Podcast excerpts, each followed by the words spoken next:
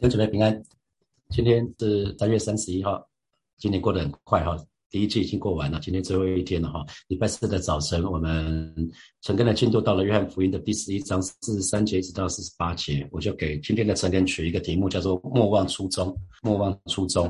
好，那我们来说从四十三节来看，四十三节耶稣说的这话，就是他跟呃马大那个对话讲完之后呢，他就大声呼叫说：“拉萨路出来！”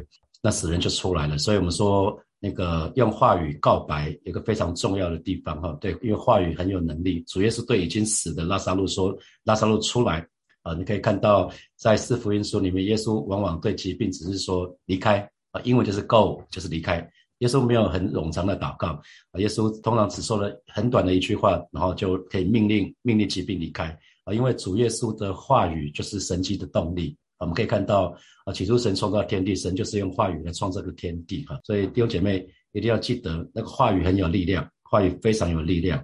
神的儿女一定要学习，学习在信心的里面做正确的宣告，你做正确的告白。其实蛮多业务人员哈，甚至不信主的人，他们都很会用这一招来激励自己。我跟他分享过了哈，早期我还在外商的时候啊，就有一些业务的前辈，他们会跑去豪宅或者是那些名车的前面。在那个车宣告说，几年以后我要把你买回家，那是宣告，然后把什么东西带回家。那其实甚至他们都没没有信心啊，可是只是他们激励自己的方式。那神的儿女一定要学习用用话语做信心的宣告。我有一个学习，就是要么我们说出来就是信心的告白，要么就干脆闭嘴。啊，弟兄姐妹记得，不好的话一句话都不要说出口啊。话语的告白。还有思思想，还有信心，其实彼此之间有非常密切的关系，有非常直接的关系。我再说一次哈，就是话语、思想跟信心，他们彼此之间有非常密切跟直接的关系。当我们有正确的信心的时候，其实我们就可以有正确的思想。如果我们对神没有信心的话，通常我们的思想很难是正面的。我们会觉得怎么可能？因为我们对神没有信心，我们靠自己又没有办法。所以，那如果我们想要有正确的思想的时候呢，我们常常需要有正确的告白。我昨天说过了。天生就是那正面思想的，其实是少的哈，大概只有百分之二十的人，百分之八十的人是思想是比较负面的，所以我们需要学习。那我们正面的要有正面的思想，其实是需要是需要开始从每天扎根在神的话语的里面，每天默想神的话语，那我们潜移默化，我们的思想就越来越正面，我们的思想越就越来越充满神的话语啊。这个时候，我们思想自自然是正面的。那当我们思想是正面的时候呢，我们就可以有正确的告白。因为我们脑袋里面都是装满是神的话语，所以我们会知道，当当你想到说这个事情怎么可能，你马上会想说，在神怎么会有难成的事呢？你马上那个神的话语就会出来。有人会告诉你说，莫人，你不要做白日梦了。那你想，好像听起来好像是对的，可是你马上就会知道说，对啊，呃，约瑟那个看起来很像白日梦的神，还是为他成就啦。好，你就会就会知道说，哦，如因为神的话语充满我们的思想，所以我们就可以有正确的话语，就可以正确的告白。正确的告白呢，反过来又可以让我们有正确的思想。那正确的思想反过来又生出正确的信心。所以你会发觉说，它可以变成一个正面循环。那话语是队长啊，话语是非常非常重要。话语是队长。不知道弟兄姐妹，此刻你所在的地方，不管是你在职场或者是在家庭里，哦，其实我们都要积极的告白。包括教会，我们都要积极的告白。或许在家庭里面，面对一些亲子关系，或者是夫妻的关系，或者是婆媳的关系。啊，这些有些关系看起来好像死了哈，有些关系好像快死掉了，要要死不活的。可是我相信可以如同拉萨路一样，可以活过来。啊，拉萨路可以活过来，我们可以宣告，宣告，呃，宣告什么呢？对，耶稣不是对对拉萨路说，拉萨路出来吗？你要在信心的里面宣告，你要相信你的跟亲人的关系、跟亲戚的关系、跟最亲密的关系，可以如同拉萨路一样再活过来。那你在公司里面，在机构里面啊，或许你觉得你在跟同事的关系、跟主管的关系好像死了，或者是公司看公司看起来死气沉沉的，你要宣告哦，是可以如同大烧肉一样又活过来的。因为耶稣复活的大能已经在我们每一个人的身上了啊。或许你是小组长，或许你在看你的小组，或者是你是区长看你的区，有时候看起来好像快要死掉了，可是我们可以做宣告，我们可以做宣告，如同大烧肉一样又活过来。四十四节，我们继续看。那死人就出来了。可是拉萨路出来的时候呢，手脚还裹着布，脸上还包着手巾。耶稣对他们说：“解开，叫他走。”所以拉萨路站起来了，拉萨路走出来了。可是呢，他的身上还有裹尸布，还裹尸布紧紧的缠着他，所以他的行动是不得自由的哈。拉萨路活过来了，可是他的行动是不得自由的。这回过头来就是说，弟兄姐妹，我们得救了，是不是？你觉得坏习惯就会自然消失吗？当你得救的那一天，你说了一些一些不好的习惯都改变了吗？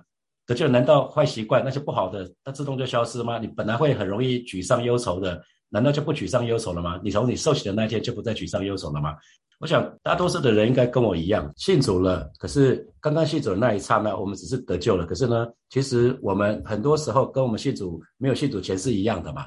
我们思想价值观，我们的所有的一切，基本上跟跟没有信主，就下进水时下去跟上来，大多数的习惯都还是一样嘛。哦，每天几点吃饭还是几点吃饭嘛？每天会干嘛？还是作息都一样嘛？所以那个坏习惯其实还是一样还在，是吗？所以这就是拉萨路的情况嘛，就是我得救了。可是却还是被信主以前的坏习惯所捆绑啊，所以还是不得自由，还是继续被罪辖制。那我们知道被什么辖制，就沦为什么的奴隶嘛？神的儿女一定要知道，耶稣已经为你跟我付上代价，他赎回了我们啊。所以其实我们不再是罪的奴隶，我们不再是罪的奴隶。所以弟兄姐妹一定要记得，我们本来曾经是罪的奴隶，就很像被关起来，被关在监狱里面。可是那个监狱因为耶稣为我们付上代价，监狱的大门已经打开了。那会不会弟兄姐妹，其实监狱的门已经打开了，可是我们自己不想离开啊？因为某个程度我不知道怎么过新的生活，于是我们就继续待在那个地方。当我们选择继续在被信主前的坏习惯捆绑，基本上就是虽然门已经打开了，可是我们选择继续被监禁。我很喜欢，我忘记是哪一个牧师说的，他说重复的错误，重复的错误其实是我们的决定。我再讲一次哈，重复的错误其实是我们的决定。你可以犯一次错误。可是，如果你重复犯那个不好的习惯，你重复再犯，其实是我们的决定哦。你每每天在同样的坏习惯的里面，其实是我们的决定。马丁路德不是说我们没有办法阻止小鸟在我们头上大便嘛？哈，可是我们可以绝对可以不让小鸟在我们头上筑巢，是吗？筑巢需要很长的一段时间嘛。那在头上大便，咻过去了，就啪不小心就就下去了嘛。所以特别提醒弟兄们，有的时候我们看到现在现在网络这种东西太多了哈。有的时候网络上会跳出清凉的照片，你就不要点进去嘛。啊，网络上跳出清凉的照片，那就很像是小鸟在我们头上大便嘛。可是不要点进去啊，你点进去就是准备让小鸟在你头上筑巢啊。所以主耶稣就对拉萨路旁边的人说：“解开，叫他走。”这句话不是对拉萨路说的哈，主耶稣是对拉萨路身旁的人说：“解开，叫他走。”啊，所以呃，为什么我们要有彼此有团契的生活？神的儿女可以自由的行走，其实彼此帮助、彼此督责很重要。啊，神的儿女彼此督责、彼此帮助是非常非常重要。因为有的时候我们看见旁边人被辖制住了，我们就主动伸出援手嘛。那或者是我们知道我们被什么事情辖住了，我们就可以请别人来督责我们啊。我觉得这个很重要。我们就来继续看下去。接下来四十五节一直到五十七节呢，那接下来的四十五节一直到五十七节，其实是在讲拉萨路的复活。拉萨路的复活应该是一件非常快乐、非常值得庆庆祝的事情。可是。没有想到，从此以后，这些犹太人的宗教领袖，他开始，他们开始非常具体的讨论，要怎么把耶稣除灭掉。非常非常可惜，这一群人是宗教领袖，可是如果如果心里面没有神，不管是谁都一样，就会是这个样子。非常喜欢吴先生老师说的哈，有的时候其实我们只是没有那个环境啊，不然我们也会犯犯罪哈。我们有的时候只是没没有那个环境，不然我们也会犯罪。有的时候我们是没有机会，有的时候我们是没有胆嘛哈。所以就就很像，如果我们看那个宫廷剧里面的那些尔虞我诈，我们就看到，如果我们在那个地方身处其境，说不定我们也跟他们没什么两样，因为人心其实是险诈的，人心是诡诈的哈。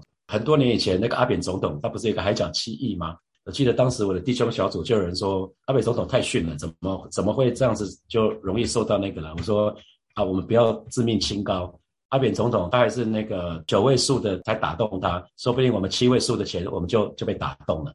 说不定我们百万百万这种钱，我们就就沦陷了。说不定有人是千万，阿扁总统是以亿亿的这种钱，他才沦陷。所以，我们都不要笑别人哈，我们都不要笑别人。心里面没有神的话，就就蛮辛苦的哈。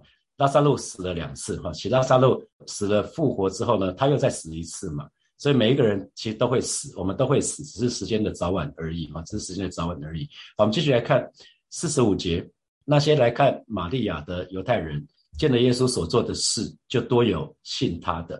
那但其中呢，也有去见法利赛人的，将耶稣所做的事告诉他们。所以再一次，我们要看见两种反应。整卷约翰福音一直在讲，一直在看到说，听了同样耶稣的道，看了同样的神迹。所以对今天来讲，可能是参加同样的特会，那每个人的领受跟反应却完全不一样。所以今天我们要常常问的是：那我对真理的反应到底怎么样？那我对神的话语的反应到底怎么样？我的生命有任何改变吗？我信主了一年了，信主了三年了，信主了五年了，信主了十年了，我的生命有改变吗？我跟信主前有任何的改变吗？这是我们常常需要检视自己的，因为这其实都跟我们对真理的反应，我们对神的话语的反应是有关系的啊。我们对神的话语的反应是非常关键的，对我们人的一生来看，因为会决定我们的未来，会决定我们的命运啊。我们对神的话语的反应是是至关重要的，因为。这个部分会决定我们的未来跟命运哦。那我们就要来看，那为什么这些人看了这么多明显的神迹，可是他却不相信福音呢？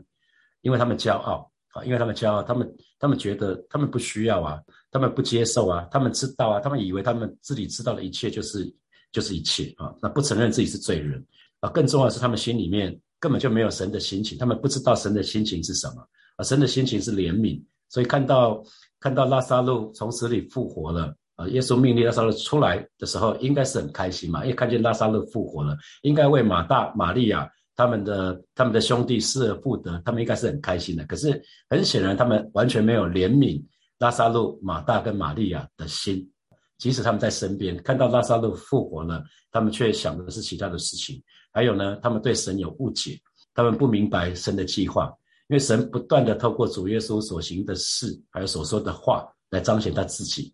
啊，耶稣一直透过他所所说的话、所做的事，来彰显他自己就是神的儿子，就是那位神，就是那位 I am，就是那位我是的神啊。所以，当这群法利赛人没有神的心情、对神的误解的时候呢，其实他们就沦为假冒为善了啊，因为他们里面是没有爱神的心，这是很可惜的事情。好，我们再来看四十七节，啊，祭司长跟法利赛人就聚集在公会，说这人行好些神迹，我们怎么办呢？那我们就来看那法利赛人他的产生哈。那我们说从那个尼西米，尼西米带领第三群的人归回之后，就是主权的四百三十几年那个时候，他们回到回到耶路撒冷之后呢，接下来的四百多年呢，其实他们是没有神的声音，所以我们称它为沉默了，沉默的沉默了一段时间。那这一群文士。文士呢，他们就好好的研究律法，就发觉说，以色列人之所以会亡国呢，是因为他们没有好好的遵守律法，特别是没有遵守安息日，那导致以色列人今天的处境是很辛苦的。所以他们就讲到要回到律法，一切都要回到律法。文士就下了一个结论，就是以色列人需要回到律法，需要严守律法。那法利赛人呢，就是宗教人士的代表。啊，法利赛人是宗教人士的代表，他们跟文士呢就一起订立了很多的律法的规条。那祭司呢，祭司是代表政治，所以有宗教人士，有政治人士。那祭司这一群人是撒都该人，大家记得圣经里面有法利赛人跟撒都该人有一些辩论，是吧？到可是到某一天，因为他们耶稣是他们共同的敌人，敌人的敌人就变成朋友了。有一天，法利赛人跟撒都该人就联合在一起了啊。所以法利赛人是宗教人士的代表，那祭司是代表政治。那祭司这群人就是撒都该人，所以法利赛人跟撒都该人就是等于当时犹太人的领袖。那工会呢，就是当时犹太人的相当于他们的中央法庭，相当于犹太人中中央法庭，他们就处理犹太人日常的政治的事务，还有宗教的事务。罗马人有授权给这群人呃运作，他们可以去运作。我们看到四十七节跟四十八节，四十八节我们看到，若这样由此他，人人都要信他。罗马人也要来夺我们的地图和我们的百姓啊！所以我们看到四十七节、四十八节，这个是宗教领袖的堕落啊！他们看到，他们明明看到耶稣所到之处，神迹就接二连三的发生。毕士大池啊，在约翰福音的第五章，我们看到毕士大池呃三十八年的病人瘫在那里的被医治啊。到了约翰福音的第八章，生来瞎眼的人得医治，然后到了十一章，拉萨路从死里复活啊！所以耶稣呢？行了这么多神迹，所以耶稣在一般的群众的当中，主耶稣已经得到非常广广泛的支持。耶稣行了这么多神迹，反正是耶稣在一群一群平民的眼中啊，他已经得到了非常广泛的支持。可是呢，宗教领袖就慌了，宗教领袖反而就慌了。四十八节的前半段说：“若这样由着他，人人都要信他啊！若这样由着他，人人都要信他。”所以他们已经看到很多的百姓是支持耶稣的。啊，所以他们就后四十八节后半段就说，那如果这样继续下去的话，罗马人也要来夺我们的地图和我们的百姓因为主耶稣如果势力越来越大的话，那罗马人就会毫不留情的镇压，因为他们不允许他们结党啊。除了本来本来他们熟悉的罗马人熟悉的这群宗教人士跟政治人士之外，当其他有再有党，那又是结成群结党的话，他们会毫不留情的镇压。这很像中国中中国的法轮功也是这个样子。法轮功一开始没人注意，可是咻一下子两千万、五千万、六千万，哇！这个时候，这个时候中国政府就就开始镇压了哈。所以这群这群宗教人士跟政治人士他们的会议充满危机感啊！你看四十七节，四十七节最后一句话是说：“这人行好些神迹，我们怎么办呢？我们怎么办啊？”他们有一个危机感哦。耶稣行了太多神迹了，那我们怎么办？耶稣这样下去的话，完蛋了。啊，大家大家都要跑过去了哈，所以其实大家还记得主耶稣派派人去对施洗约翰，施洗约翰不是被关吗？哈，那施洗约被关了一一段时间之后，一直没有被释放出来，那他就有一点困惑了，他就找人去问耶稣说：“耶稣啊，你到底是不是我在等的那一位啊？”那耶稣就派人去对施洗约翰说，就是在马太福音的第十一章的五节，就是瞎子看见、瘸子行走、长大麻风的捷径。聋子看见死人复活，穷人有福音传给他们，这是马太福音的第五节。那第六节，我一直强调说这一节经文很重要，因为耶稣特别对呃施洗约翰讲的：“凡不因我跌倒的，就有福了。”耶稣先一方面去告诉派人去告诉施洗约翰说：“我做了什么事情，所以我就是那位你们所等待的弥赛亚。”可是他加了一句话，就是“凡不因我跌倒的，就有福了”，并不是每一个人都可以得释放啊，并不是每一个人都可以得医治啊。所以不管怎么样子。还是要继续相信到底，所以耶稣才会说：“凡不因我跌倒了，就有福了。”所以耶稣所说的都是弥赛亚的标记。那难道工会不知道吗？所以他当工会的领袖看到看到连死人死人都复活了啊，他们可以知道啊，大撒路从死里复活，就是在应验马太福音的十一章的第五节这句话：“瞎子瞎子看见了嘛，对不对？瘸子行走了，看到了吗？瘸子行走就是必治大使那个嘛，瘸子行走了，瞎子看见，生来瞎眼的看见了嘛。”长大麻大麻风的捷径没有放在放在约翰福音，聋子听见也是没有放在约翰福音，死人复活看到了吗？这几个都是约翰福音里面记载的神迹嘛？约翰福音只选择性的记载七个七个神迹奇事，所以其实看到预言不断的被成就，所以工会工会的领袖需要开会讨论主耶稣到底是不是就是那位弥赛亚，就没想到很可惜，他们的结论竟然是什么？把耶稣干掉，他们甚至把试图。除掉耶稣的想法呢？包装是为了国家跟民族的好处，是不要不要让罗马人来摧毁圣殿跟犹太民族。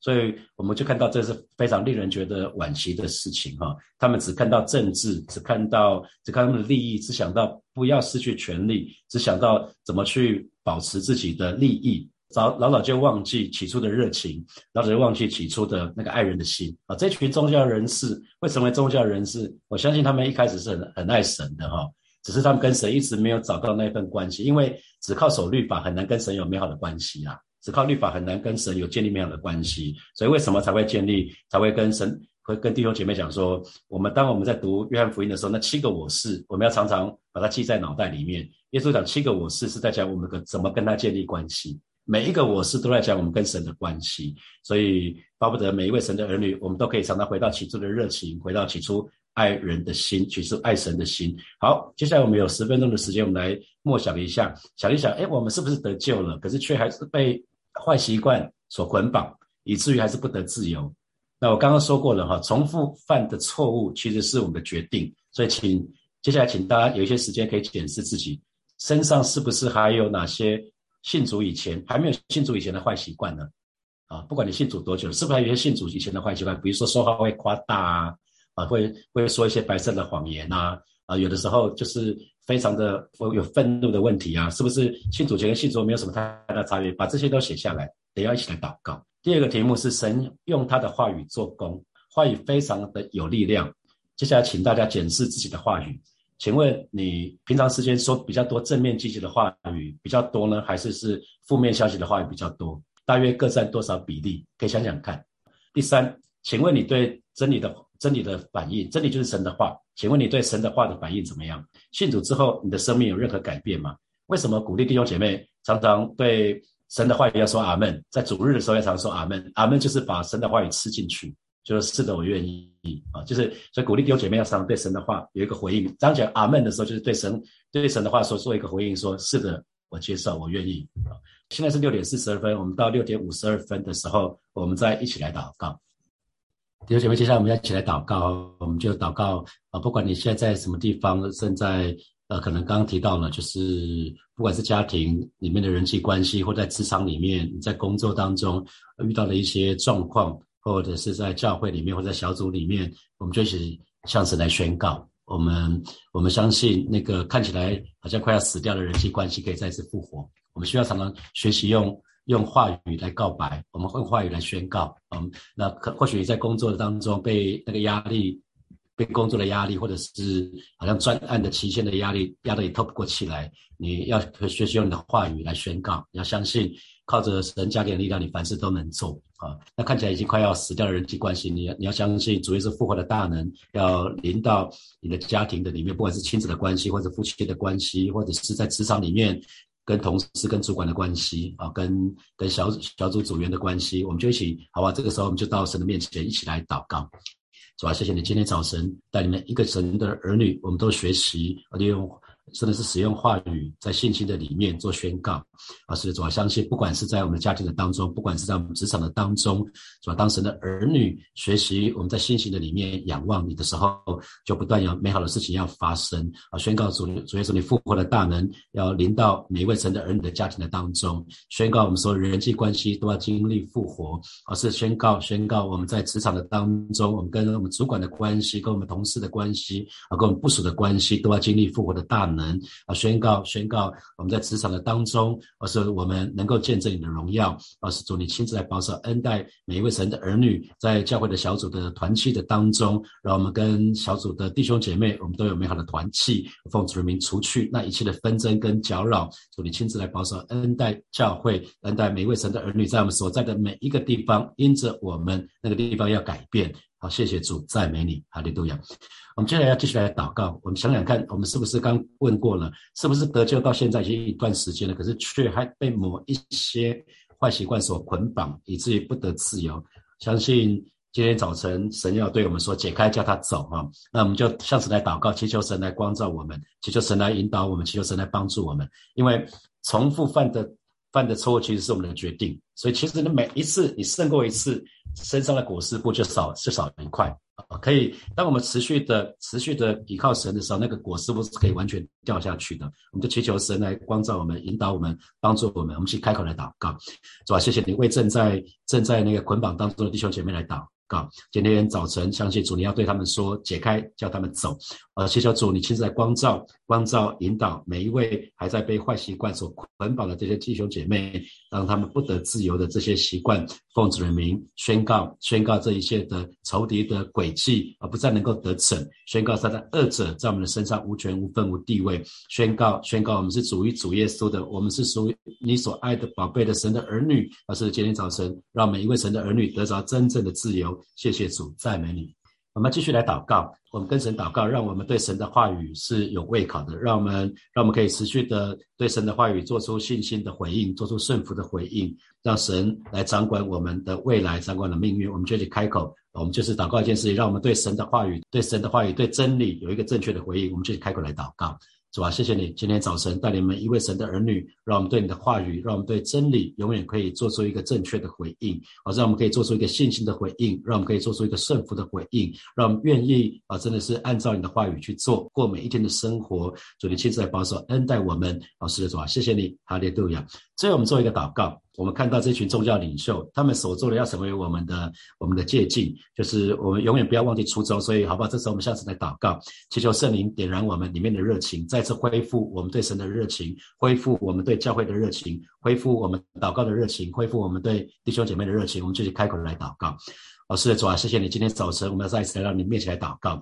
啊，圣灵火焰焚烧，焚烧，焚烧在每一位神的儿女的身上。啊，是的，今天早晨，啊，更厉害的，更厉害的焚烧在每一位神的儿女的身上。再一次，你点燃点燃你曾经放在我们里面的热情啊！你恢复恢复我们对对你的热情，恢复对祷告的热情，我们恢复对人的热情，我们恢复对教会的热情。啊，是的，主啊，你再次眺望你曾经放在我们心中的那个意向，再放再一次眺望你曾经放在我们心里面的啊那一股那那个梦想。啊，是的，主啊，今天早晨再一次带领每一位神的儿女啊，真实的在你的面前连接连接与你，以至于主啊，我们愿意做你的旨意成就在我们每一个人生命的当中，如成就在天上一样，带领每一位神的儿女更多更多的对你的话语可以做出信心的回应，以至于主，我们可以越来越像你。是主，我们再一次放手，把我们的未来啊，通通交给你。不管是我们的婚姻，不管是我们的感情，不管是我们的职场，所有的一切，我们都愿意交托仰望在耶稣的手里。主，你继续来保守带领每一位神的儿女。谢谢主，奉耶稣基督的名祷告，阿门，阿门。我们把热烈掌声给给我们的神。我们今天的晨更就停在这边哦。好，祝福大家，祝福大家有美好的一天。